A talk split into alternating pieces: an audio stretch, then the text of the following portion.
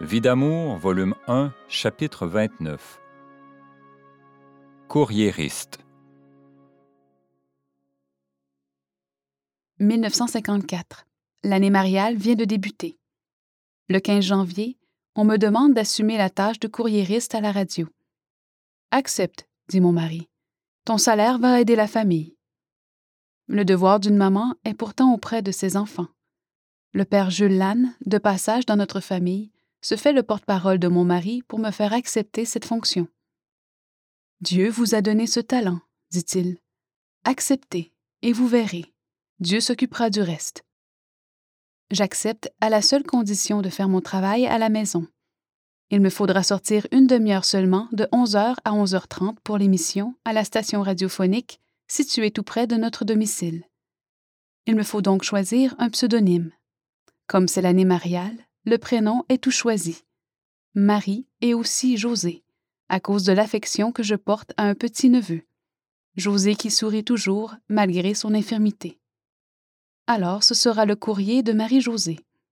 Avec mon salaire, j'entreprends de régler certaines factures, telles par exemple le coût de la naissance de mon dernier bébé, mon opération à Beauceville, le manteau que mon mari m'a acheté et le salaire de la bonne. Avec le chèque d'allocation, je connais moins d'inquiétude. De plus, certains commanditaires s'ajoutent à mon programme radiophonique et le revenu est double. Mais là comme ailleurs, la difficulté recommence entre le gérant, mon mari et les commanditaires. Le gérant s'impatiente avec raison, car mon mari garde la mauvaise habitude de se lever à midi, etc., pour ne revenir à la maison que le lendemain matin. Son gros salaire est dépensé pour ses plaisirs. Je dois donc payer moi-même les nécessités familiales. Puis, à la demande d'une auditrice, nous organisons des cours d'art vocal donnés par Lucien Ruellan, ténor dramatique de Québec. Le 25 mars 1954, les premiers cours se donnent chez moi, à une vingtaine d'élèves qui viennent à tour de rôle bénéficier de cette culture artistique. Monsieur Ruellan propose de nous donner gratuitement, à mon mari et à moi, les cours d'art vocal s'il peut utiliser notre salon. Cela est accepté, car depuis un an, nous avons un piano que mon père m'a procuré sur ma demande. Il m'a fait la surprise de donner le premier versement, et je continuai par la suite, pendant quelques mois, lorsque j'avais un cousin pensionnaire. Un jour, mon mari se lève sur l'heure du dîner et sort pour ne revenir que le lendemain midi. Son habit est taché de rouge à lèvres et de boue. Je le lui fais remarquer. Que ça fait mal. L'épreuve s'accumule. Quand donc viendra le jour où je pourrai lui dire ce que je pense de lui, avec toutes ses preuves à l'appui? Je le regarde mentir, et j'ai envie de lui crier mon dégoût. En titubant, il monte l'escalier pour aller se coucher et ne se relever que le lendemain à midi. Pendant ce temps, le gérant du poste gronde avec raison. Un rêve ou un songe? Depuis le début de l'année mariale, une chose m'étonne. Aucune relation conjugale ne cimente notre amour brisé. Si je vais vers mon mari affectueusement, il me dit Va-t'en. Un fait singulier se produit. Je suis réveillée la nuit d'une façon mystérieuse. On dirait que quelqu'un soulève délicatement mes couvertures et j'entends intérieurement Récite trois Ave pour ton mari. Je m'agenouille sur mon lit, je récite sept Ave et je m'endors aussitôt. Quatre ou cinq fois la nuit, je suis ainsi réveillée. Cette demande se répète sans cesse chaque nuit que mon mari passe à l'extérieur. En souriant, j'accepte, car jamais de toute ma vie je n'ai été réveillée aussi délicatement. J'ai l'impression que maman Marie demande ses aveux pour des grâces spéciales dont elle veut faire bénéficier mon mari. Pendant dix mois, il en sera ainsi. Pas une seule relation conjugale. De mon côté, je reste pure, mais Dieu sait si je prie. Je vais à la messe et je communie au moins trois fois par semaine. Une nuit, je suis réveillée sept fois. La sixième fois, m'étant levée, je prie tel que demandé. Je croyais que c'était pour la dernière fois. Mais après avoir sommeillé un peu, voici qu'on me réveille encore pour demander trois Ave. Je me lève et je récite sept Ave. Puis je m'endors. Que c'est beau et réconfortant ce que j'ai vu. Tout à coup, j'entends la Sainte Vierge me dire Parce que tu as accepté de te lever sept fois cette nuit afin de prier pour ton mari, je veux bien te présenter mon fils. Au même instant, je vois dans l'immensité un point d'or qui augmente lentement et fait une couronne entourant la tête de l'enfant Jésus qui apparaît à ce moment. Jamais je n'ai vu un Jésus aussi beau. Ses yeux sont bleus, ses cheveux blonds ondulés encadrent son beau visage. Vêtu d'une robe blanche et d'un manteau rouge, quelque chose comme de l'or vaporeux orne la partie inférieure de ses vêtements. L'index et le majeur de la main droite levés, il tient dans l'autre un globe terrestre. Sa figure est sérieuse. Il est debout et me paraît avoir de quatre à six ans. Si tu voulais me sourire, mon Jésus, comme je serais heureuse, lui dis-je. Alors le petit Jésus me sourit. Deux fossettes apparaissent dans ses joues et il disparaît. Lorsque je m'éveille ou reviens à moi, il est cinq heures du matin. Je suis debout, j'ai déjà fait de la lumière et je cherche l'enfant Jésus. C'est merveilleux. On dirait que c'est la réalité. Que m'importent les actions de mon mari. L'enfant Jésus est si beau et il m'a souri. Que je suis heureuse. Par la suite, je me lève trois ou cinq fois la nuit, selon les demandes qui me sont faites, et cela jusqu'à la fin de l'année mariale. Après, ces appels ne se font plus entendre, mais je n'oublierai pas ces réveils si doux. Chaque jour me rapproche de Jésus. Je comprends toujours davantage, et même si sa main me fait souffrir, je le remercie. Je l'aime toujours plus, de même que la belle Madone. Je suis étonnée de ce que Dieu m'apprend. Décidément, il m'est donné de voir clair en des choses où la plupart des gens n'y comprendraient rien. Depuis des années, Dieu m'accorde de ressentir la pureté de certaines personnes, alors que je découvre l'impudicité camouflée des autres. Dieu a permis plus d'une fois que des preuves évidentes me soient données pour confirmer ce qu'il m'apprend. Je découvre ces mêmes choses chez les âmes sacerdotales. J'ai toujours peur de ces connaissances, mais Dieu intérieurement me dit C'est bien, mon enfant, habitue-toi. Ces connaissances te seront utiles un jour. C'est une faveur que je te fais. Au mois d'août, alors que je cause avec Jésus et Marie, voici que Jésus formule un ordre. Écrit à sa sainteté Pie XII. Ah, mais non, décidément, je deviens folle. Je fais sûrement erreur. Je n'écrirai pas. Je deviens prétentieuse, orgueilleuse, etc. Mais Jésus reprend. Mon enfant, écrit à sa sainteté Pie XII. Pendant un mois, cette demande se répète. J'en suis fatiguée et n'en pouvant plus, je l'interroge. Que veux-tu que je lui dise? Dis-lui tes sentiments filiaux et affectueux et demande sa bénédiction apostolique. Alors, j'écris à sa sainteté Pie XII. Le Saint-Père n'aura qu'à ne pas me répondre, et j'expédie discrètement ma lettre. Après cinq semaines, voici dans le courrier que m'arrive une lettre du Vatican. Du Vatican le 23 octobre 1954. La secrétairerie d'État de Sa Sainteté a le plaisir de faire savoir à Madame Georges Clich que le Saint-Père a bien reçu sa filiale lettre et lui envoie volontiers, en retour, avec une médaille bénite et comme gage d'abondante grâce divine, sur elle et toute sa famille, la bénédiction apostolique implorée. Avec cette lettre, une médaille portant l'effigie de sa sainteté est insérée dans une petite enveloppe ornée d'or aux armoiries papales. Secrètement, je savoure le bonheur que Dieu me fait au milieu des tortures physiques et morales que je supporte. C'est un vrai cadeau du ciel qui me donne des ailes pour supporter mon mari.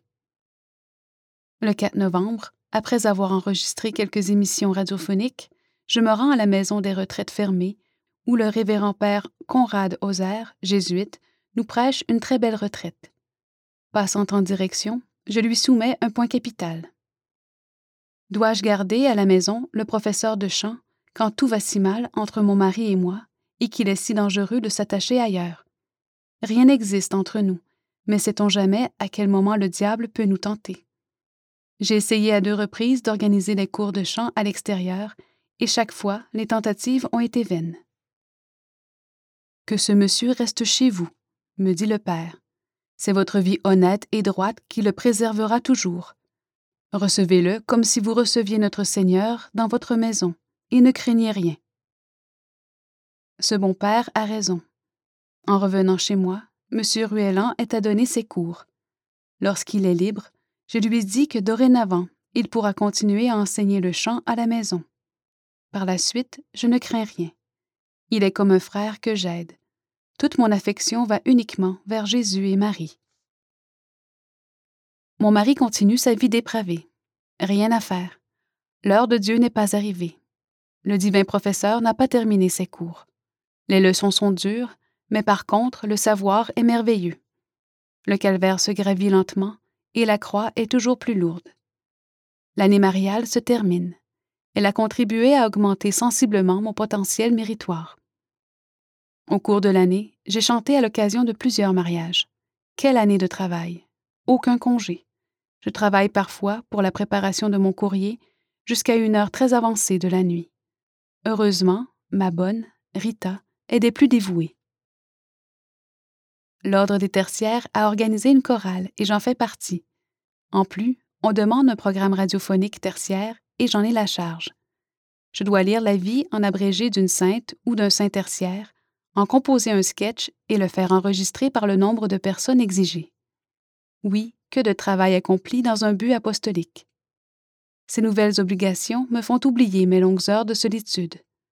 Pourquoi, mon Dieu, as-tu jusqu'ici permis tant de tortures?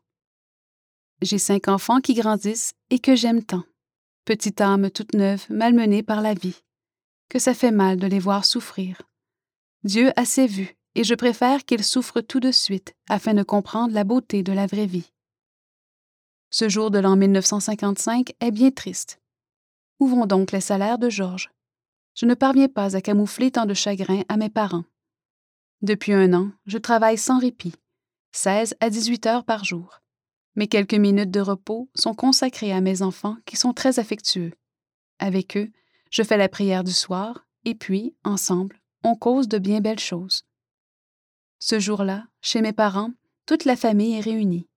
Mes frères et sœurs mariés ont un ou deux enfants, très jeunes et gentils. Après le dîner, je vais près des berceaux, où deux beaux bébés dorment paisiblement, et je songe à la bonté de Dieu. Tu contemples nos petits? me dit ma sœur Josette en entrant dans la chambre. Oui, il y a une si belle vocation qui germe chez ton enfant. Ah, toi, tu vois des vocations partout, me dit-elle en souriant. Non, répondis-je, pas partout. Alors dis-moi ce que va faire le petit garçon de Grégoire, mon frère.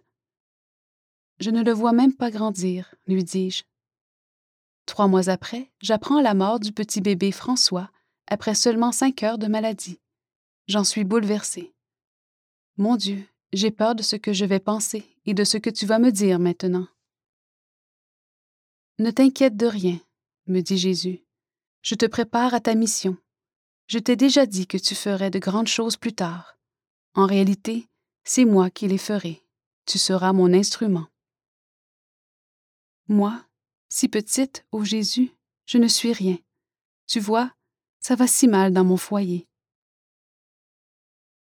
Papa vient me visiter à Saint-Georges et il me recommande de ne plus acheter d'aliments avec l'argent que je gagne. S'il savait que je viens de donner un acompte sur l'assurance automobile de mon mari. La prime de l'année courante vient à échéance dans les jours suivants et la dernière n'est pas encore payée. Puis mon mari me dit que tous les gens savent que ses affaires vont mal et que j'en suis responsable. Que tout cela est donc ignoble. On ne veut plus nous livrer l'huile à chauffage parce qu'aucun acompte n'a été versé. Alors je paye la livraison de ce jour-là afin de ne pas manquer de combustible en plein hiver. Le lundi matin, je me lève à 5 heures pour faire la lessive. Je déjeune à 9 heures, puis je jette un dernier regard sur le courrier, et comme très souvent, j'ai à chanter pour un mariage. Je me rends donc à l'église pour 10 heures. À 10h45, je me dirige vers la station radiophonique où je passe sur les ondes de 11h à 11h30. De retour à la maison, les enfants réveillent leur père qui dort encore il nous arrive une demande nous pressant d'accepter de donner un second concert au Sanatorium Bégin de Sainte-Germaine. Le 1er mai 1955, nous exécutons donc le programme de notre répertoire, choisi par notre professeur de chant. Voici la critique qui parut dans les journaux. Concert réussi au Sanatorium Bégin. On a souvent dit que le Canada fourmille de talents et que notre province recèle des artistes. Une autre preuve de cette avancée est le récital conjoint que M. et Mme Georges Clich de Saint-Georges-de-Beauce ont présenté dimanche soir dernier sur l'invitation des dames patronesses du sanatorium Bégin. Les deux chanteurs, qui travaillent sous l'égide de Lucien Ruellan, avaient choisi un programme léger, se prêtant à leur registre et surtout ne comprenant que des pièces d'expression et de compréhension faciles. C'est un point d'importance pour distraire et égayer les malades. Le soprano de Madame Clich est surtout remarquable par sa limpidité. Sa voix juste, claire, bien timbrée, sa bonne diction et son aisance font de son chant quelque chose de charmant, parce qu'on ne décèle jamais l'effort. L'aisance de son aigu a fait de la villanelle un petit bijou artistique. M. Georges Clich, baryton, chante avec entrain, chaleur, expression, d'une voix puissante et sympathique. Le Sancta Maria de Fauré et l'Arioso de Benvenuto de Diaz avaient vraiment grand air. Comme celui de sa femme, tout son programme était marqué de bon goût et de simplicité. Par sa discrétion et la souplesse de son jeu, Madame Victor Cloutier s'est montrée une accompagnatrice précieuse. Le nouveau président du comité des loisirs, M. Claude Paris, présenta les artistes qui furent remerciés avec tact et émotion par l'aumônier de l'institution, M. l'abbé Irénée Tessier. Ce récital, sous la présidence de Mme J. D. Bégin, groupait les dames patronesses et leurs maris, dont l'honorable Joseph Damas Bégin.